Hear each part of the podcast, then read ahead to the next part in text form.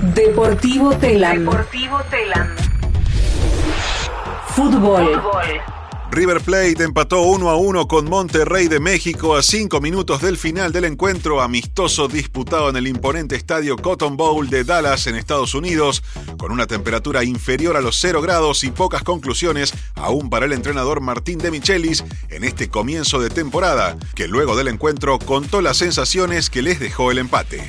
Me voy con sensaciones muy buenas, sensaciones muy positivas, porque no deja de ser un partido de preparación eh, para llegar óptimos a, a la primera fecha del torneo. Nosotros hace dos días atrás estábamos todavía haciendo doble turno muy, muy, muy intensos, entonces por eso la dosificación de cargas en cuanto a, los minutos que jugaron ciertos jugadores, hemos cambiado casi todas las posiciones, pero me voy contento. Creo que eh, por momentos se vieron asociaciones que, que son parte de nuestro ser. Leandro González Pires, defensor de River Plate, analizó el empate 1 a 1 con Monterrey. La cancha estaba muy seca también, entonces llevaba a que la pelota se trabe, por ahí se haga un poco trabado, pero, pero bueno, sabemos que también Monterrey es un gran equipo, es una buena prueba para nosotros. Eh, la verdad que se hicieron cosas muy buenas durante el partido. Obviamente que nosotros estamos en una etapa de pretemporada en donde por ahí las piernas están un poco más cansadas de lo normal, así que nada, nos llevamos cosas positivas.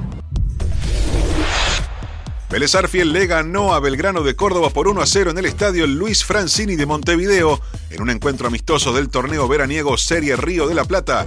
El único tanto lo convirtió el atacante brasileño Lenny Lobato a los 25 minutos del primer tiempo tras recibir una precisa habilitación del delantero Brian Romero.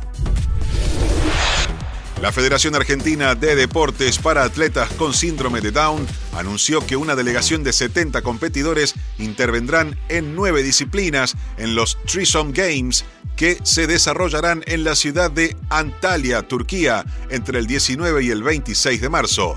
Desde la entidad destacaron que al margen de asistir a este torneo internacional, se apunta a potenciar el desarrollo de las personas con síndrome de Down a través del deporte, organizando eventos y conformando seleccionados nacionales para su participación en competencias regionales o mundiales. El seleccionado argentino de handball, los Gladiadores, superó anoche a su par de Uruguay por 32 a 17 por la segunda fecha del torneo Sur Centro hexagonal que se disputa en el Parque Roca y otorga tres plazas para el Mundial 2025 de Croacia, Dinamarca y Noruega. Argentina enfrentará mañana a Chile desde las 19.10. El viernes se cruzará con Paraguay y el sábado cerrará con Brasil. Copa Argentina. Copa Argentina. La Asociación de Fútbol Argentino confirmó el día y horario para el cruce de los 32 avos de final de la Copa Argentina entre Estudiantes La Plata, último campeón, y Argentino de Montemaíz de Córdoba, que milita en el torneo Federal A. El partido que marcará el comienzo de la decimocuarta edición de la Copa Argentina se llevará a cabo el jueves 25 de enero a las 19.45 en la Fortaleza de Lanús. El campeón argentino Kevin Benavides finalizó séptimo en motos tras la penúltima etapa del Rally Dakar Arabia Saudita 2024, resultado que le impidió mejorar su clasificación en las posiciones generales y que lo dejó virtualmente sin chances de revalidar el título logrado la temporada pasada. El entrenador argentino Ricardo Gareca sigue siendo candidato para dirigir al seleccionado chileno de fútbol tras la negativa del club colombiano América de Cali contratarlo al no superar la oferta realizada por la dirigencia chilena, señaló la prensa trasandina.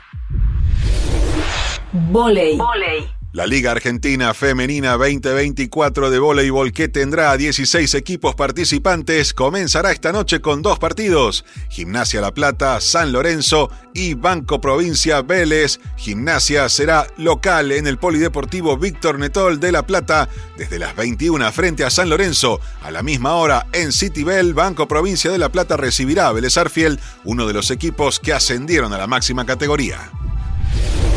Hockey sobre césped.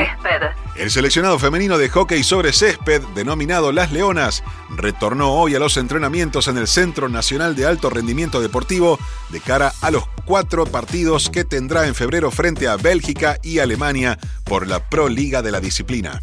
El equipo a cargo del DT Fernando Ferrara se enfrentará a las belgas el miércoles 14 de febrero a las 21.30 y el sábado 17 en mismo horario. Por su parte, con Alemania se medirán el viernes 16 a las 21.30. Más información en telam.com.ar .com.ar. y en nuestras redes. Y en nuestras redes.